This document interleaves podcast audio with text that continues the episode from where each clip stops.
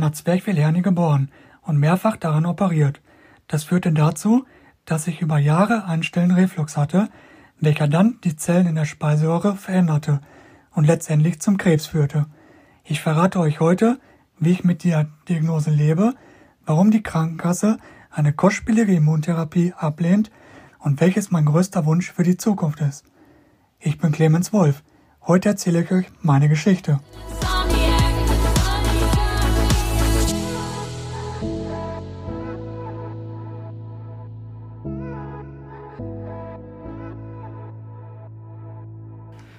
Du wurdest mit einer Zwerchfellhernie geboren. Was genau ist eine Zwerchfellhernie? Äh, es ist für mich immer schwer zu erklären. Eine Zwerchfellhernie ist, äh, man muss sich das vorstellen, dass das eine Membrane ist, die so ein bisschen überhalb des Brustkorbs liegt. Und wenn die, wenn diese Membrane oder diese Zwerchfell reißt, dann hat man da quasi so einen Riss drin und die Organe haben die Möglichkeit, nach oben zu rutschen. Was natürlich nicht passieren darf. Das heißt, die Organe würden alle über den Teil des Brustkorbs rutschen und dadurch funktionieren die nicht mehr. Okay, und inwiefern haben dann die diversen Operationen, die ich jetzt in deiner Geschichte wahrgenommen habe, im Endeffekt die Diagnose Speiseröhrenkrebs begünstigt? Äh, ja, man, also bei mir war das so, ich wusste das selber auch nicht, dass die Zwerchfellhernie eine, einen Speiseröhrenkrebs begünstigen kann. Ich habe das jetzt äh, letztes Jahr in Köln erfahren, als ich operiert werden sollte. Haben die mir gesagt, äh, dass eben durch diese Zwerchfellhernie wir einen Reflux bekommen. Und dieser Reflux, das ist einfach, weil dieser Riss vorhanden war, ist einfach die Stabilität nicht mehr so da, dass die Magensäure seitdem immer hochgehen kann. Das hast du normalerweise nicht, weil wenn du keine Zwerchfellhernie hattest, ist alles noch stabil und fest. Durch dieses, ich sag mal, selbst zusammengeflickte äh, Zwerchfell passiert sowas eben, dass die Magensäure immer wieder hochgeht in den Magenausgang, Speiseröhreneingang. Und das ist eben der Grund, was äh, ja die Zellen einfach kaputt macht. Und mir jetzt in Köln wurde mir gesagt, dass äh, eben diesen Reflux und dadurch eine Speiseröhrentumor 37 Prozent der Menschen erhalten, die man eine Zwerchfellhernie hatte. Okay, das heißt, jeder Dritte ist dann quasi davon betroffen, der das hat. Dennoch ist ja das, was du gerade beschreibst, auch in der Krebsart, Krebsform, sehr, sehr komplex. Jetzt hast du letztes Jahr die Diagnose bekommen, 2021. Nee, eigentlich, eigentlich 2020 war das schon. Okay, also noch ein Jahr früher. Und genau. ähm, ja, innerhalb der Zeit dessen hast du ja etliche Chemotherapien und Bestrahlungen hinter dich gebracht. Wie kräftezehrend war der bisherige Weg, den du hast aufnehmen müssen? Puh, das ist fast gar nicht in Worte zu fassen. Ähm, ja, mega. Also es war sehr, sehr anstrengend. Manche Therapien mehr, manche weniger, aber zum größten Teil. Es hängt immer so ein bisschen von der Therapie ab. Die erste Therapie, die ich hatte, war eben eine sehr heftige Therapie. Das äh, nennt sich auch die Flott. Das ist ein, ja, ein Medikament, was auch dafür sorgt, dass erstmal komplett alle Haare ausfallen. Ich hatte äh, nur noch Durchfall, ich hatte Magenkrämpfe, ich hatte Fieber, ich hatte Schüttelfrost, also alles, wie man sich das so vorstellt. Ne? Mittlerweile gibt es zwar immer genug Medikamente, wo man mit gegensteuern kann, aber das war schon äh, eine Therapie, die wirklich heftig war. Und danach kam dann eben eine, die ein bisschen weniger heftig war. Und das war immer so ein bisschen unterschiedlich. Ne?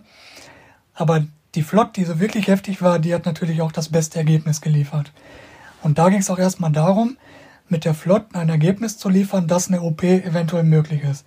Das heißt, den Primärtumor der Speiseröhre, der sollte so gut wie es geht damit äh, ja, zurückgehen, klein gemacht werden, dass eine das ein OP-Ergebnis am besten ist.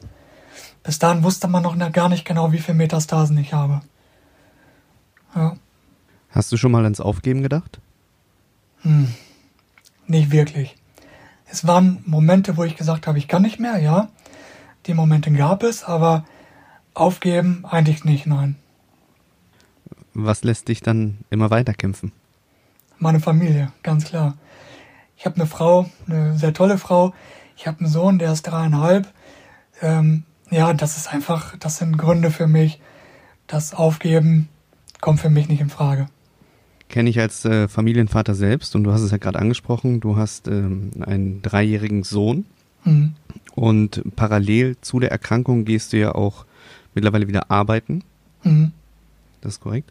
Und genau. dein heutiger Alltag, wie sehr wird der von der Erkrankung gesteuert bzw. beeinträchtigt? Ähm, am Anfang würde ich sagen wenig, weil wir uns, natürlich haben wir uns damit auseinandergesetzt, beschäftigt und das war immer irgendwo ein tägliches Thema.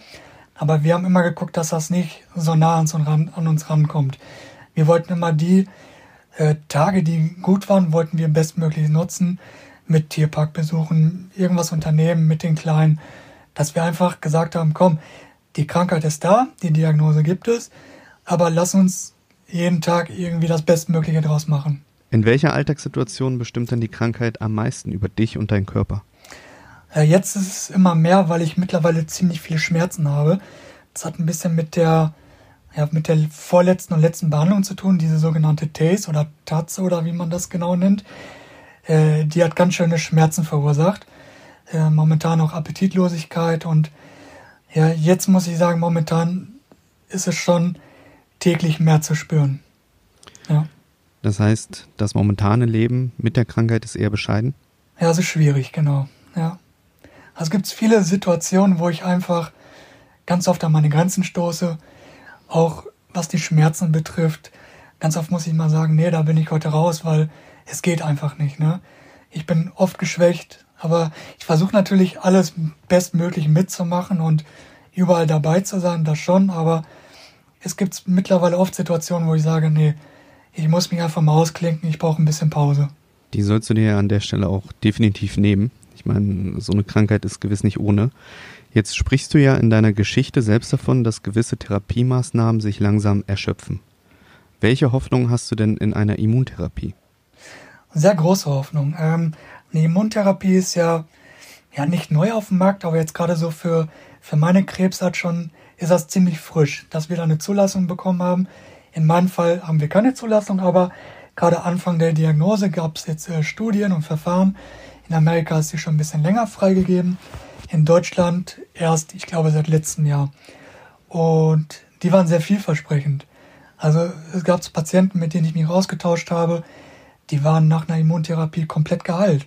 Wo die Ärzte gesagt haben, nee, hast du vielleicht noch ein Jahr, ein paar Monate, dann war's das. Ne? Die Immuntherapie hat es ermöglicht, den Krebs komplett zu vernichten. Und deswegen verspreche ich mir sehr viel von dieser Immuntherapie.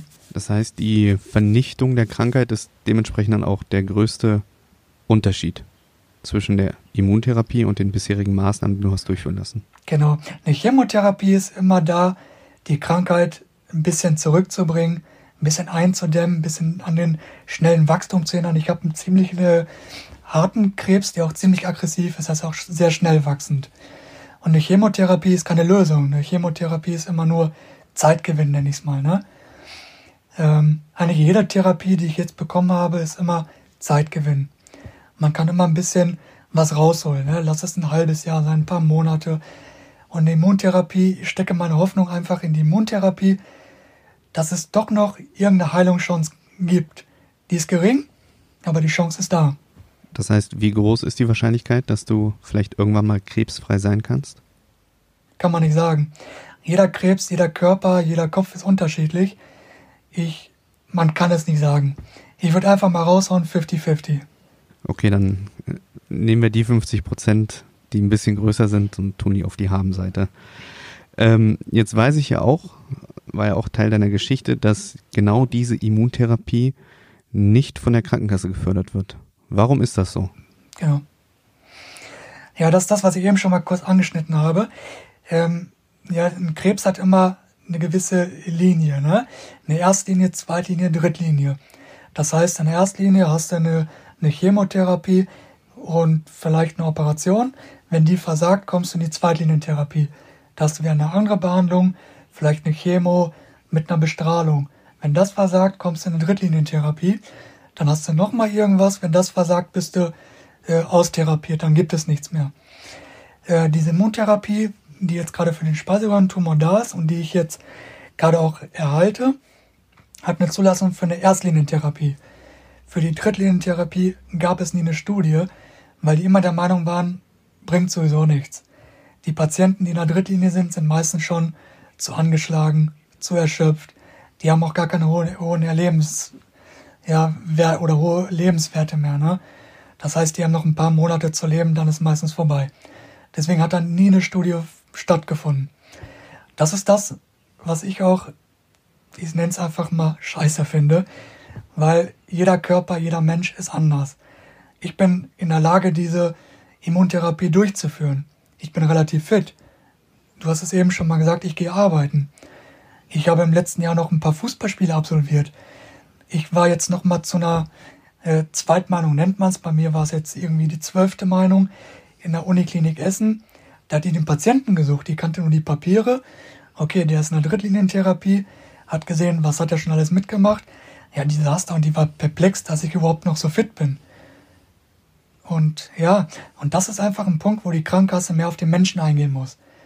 Die muss, was weiß ich, wegen mir soll sie einen Berater, einen Gutachter schicken, der sich eine halbe Stunde, Stunde mit mir zusammensetzt und dass man danach entscheidet, okay, der Typ ist fit, der schafft das. Oder zumindest geben wir ihm die Chance. Ne, wenn ich jetzt im Bett liegen würde, könnte nicht mehr laufen, könnte nicht mehr essen, dann würde ich sagen, okay, verstehe ich das Ganze irgendwie, ne? Aber nicht bei so einem Typen wie mir. Ich bin fit.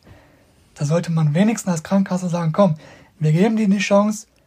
Wenn es nicht funktioniert hat, er hat aber alles andere dafür mitgebracht. Das heißt, du bemängelst an der Stelle ganz klar, und dem kann ich ja nur beipflichten, diese fehlende Individualität oder die Prüfung des Einzelfalls am Menschen. Hundertprozentig, genau. Jetzt ist es ja so, dass du dadurch, dass es nicht gefördert wird, beziehungsweise dann auch dementsprechend abgelehnt wird, du selbst die Zügel in die Hand genommen hast und einen Spendenaufruf gestartet mhm. hast. Ähm, ich habe das gesehen, ich habe deine Geschichte geteilt auf dem Format und wir haben mhm. mit Hilfe der Community in drei Tagen unglaubliche 17.000 Euro gesammelt. Das äh, war ja tatsächlich mehr als ein äh, Tropfen auf den heißen Stein. Aber wie viele, wie viele Euros fehlen denn jetzt noch? Äh, ich sag mal, erstmal ist äh, ein Jahr gedeckt. Ne, ich habe das äh, auch auf 120 runtergesetzt. Das war am Anfang auf 140. Ich habe das jetzt auf 120.000 runtergesetzt, weil ich selber noch die Möglichkeit hatte, was beizusteuern aufgrund einer Kündigung von einer Sache. Dann habe ich privat ziemlich viel bekommen. Da lag einfach ein Briefumschlag im Briefkasten anonym. Oder es kamen Leute, die haben mir im Briefumschlag so in die Hand gedrückt. Es äh, gab anonyme, naja, anonyme vielleicht nicht, aber Spenden über PayPal, so dass ich gesagt habe, auf dieses GoFundMe setze ich das ein bisschen runter. Ich habe die 140 fast erreicht und ich möchte das auch nicht ausnutzen. Für mich ist erstmal ein Jahr Therapie gesichert und darum ging es mir. Und ja, auch durch den Aufruf, den du da gestartet hast über euch, ne, wie du schon sagtest, da kam in kürzester Zeit, in drei Tagen, irgendwie knapp 20.000, ne? Das, also allgemein, das, das ist enorm, ne? Was über deinen Aufruf passiert ist, was allgemein dieser ganze Aufruf gebracht hat. Freunde von mir haben das geteilt, Firmen haben das geteilt, die haben das in der Firma ein schwarzes Brett, äh, haben die das aufgehängt und, und, und, ne? Enorm. Mit Corona dachte ich schon, das gute Menschen gibt es nicht mehr, ne? Was wir jetzt erleben durften, abgefahren. Also ich bin völlig sprachlos, perplex. Also es war, es war rührend, es war der Hammer. Ja. Da sieht man mal, dass äh, Menschlichkeit doch noch da ist und ja. die Leute dann für den Einzelnen oder für eine gute Sache mhm. dann auch mal gemeinsam stehen und auch da ähm, gerne was in den Pott werfen. Ja. An dieser Stelle ähm, möchte ich dann die Chance auch nochmal nutzen, diese Folge dafür zu nehmen und auch gleichzeitig zu werben, dass alle, die jetzt die Folge hören, gerne nochmal auf dein Profil mhm. vorbeischauen. Dort gibt es immer noch den Link in ja. deiner Bio. Dort kann man dann, wenn man dann hat, gerne nochmal einen Euro dalassen, so dass man dann den weiteren Weg von dir dementsprechend auch nochmal mitfinanziert. Sehr gerne. Ähm, finde ich an der Stelle ist einfach eine gute Sache und ja. ähm, möchte, dass du da auch weiter so aktiv am Ball bleibst und noch weiter kämpfst. Mhm. Clemens, Danke. was ist denn abschließend dein größter Wunsch, den du mit uns teilen möchtest? Ja, was ist mein größter Wunsch? Früher hat man vielleicht gesagt, ja, ich hätte gern ein schönes Auto oder sonst was, ne? Ja, für mich zählt eigentlich nur noch Gesundheit. Gut, es liegt jetzt nicht mehr ganz in meiner Hand, das ist ein bisschen die Immuntherapie und natürlich meine Einstellung dazu, aber die ist von Anfang an positiv. Und ich werde auch nicht aufgeben. Ich sage immer, vorbei ist es erst, wenn die Regenwürmer mich von unten kitzeln. Hört sich ein bisschen makaber an, aber bis dahin werde ich einfach jeden Tag kämpfen mit meiner Familie zusammen. Und mein größter Wunsch ist natürlich, meinen Sohn aufwachsen zu sehen. Konfirmation, Schuleintritt, die erste Freundin, Freund, je nachdem, wo er sich hin entwickelt. Äh, am besten sein 18. Geburtstag, seine Hochzeit. Das ist einfach mein Traum, das mitzuerleben. Es ist ein, ist ein total feiner Kerl und das mitzuerleben, das wäre einfach, ja, mein größter Wunsch, ne? Und ja, ich bin einfach zu jung. Ich möchte noch nicht gehen. Mir gefällt das Leben. Ich habe ein Top-Umfeld. Ich habe eine super tolle Familie. Jetzt auch mal neben meiner Frau und meinem Sohn. Ich habe tolle Eltern, Geschwister. Und was alles dazu gehört. Ich habe super tolle Arbeitskollegen, Freunde. Und ja, ich durfte so viel Tolles erfahren jetzt in der Zeit meiner Therapie. Das möchte ich nicht missen. Und ich habe einfach Bock, weiterzuleben. Das wirst du dir definitiv auch, vor allem mit der Kraft und dem Elan, mit dem du auch hier in der Folge sprühst. Ja. Ich habe dich jetzt ja über deine Geschichte kennenlernen dürfen. Mhm. Ähm, wir haben jetzt auch noch mal in dem Gespräch dich auch noch mal ein Stück weit näher kennengelernt, ganz klar. Ja. Und äh, ich kann dir da auch nur die Daumen drücken und äh, noch einmal sagen, bleib da weiter am Ball. Du hast eine sehr, sehr positive Art, positive Ausstrahlung und das ist auch immer sehr, sehr hilfreich gegen Danke. Krankheiten. Ja. Ich äh, weiß, wovon ich spreche. Meiner Frau ging es ja ähnlich und mhm. ich glaube, so ein bisschen positives Mindsetting ist da gar nicht verkehrt. Ja. An dieser Stelle vielen, vielen Dank, dass du heute Gast in unserem Podcast warst und äh, ja so offen und ehrlich mit uns über deine Krankheit gesprochen hast. Ja. Das äh, hat, glaube ich, den Blickwinkel für alle Hörerinnen und Hörer da draußen nochmal ein Stück weit ähm, ja, eröffnet.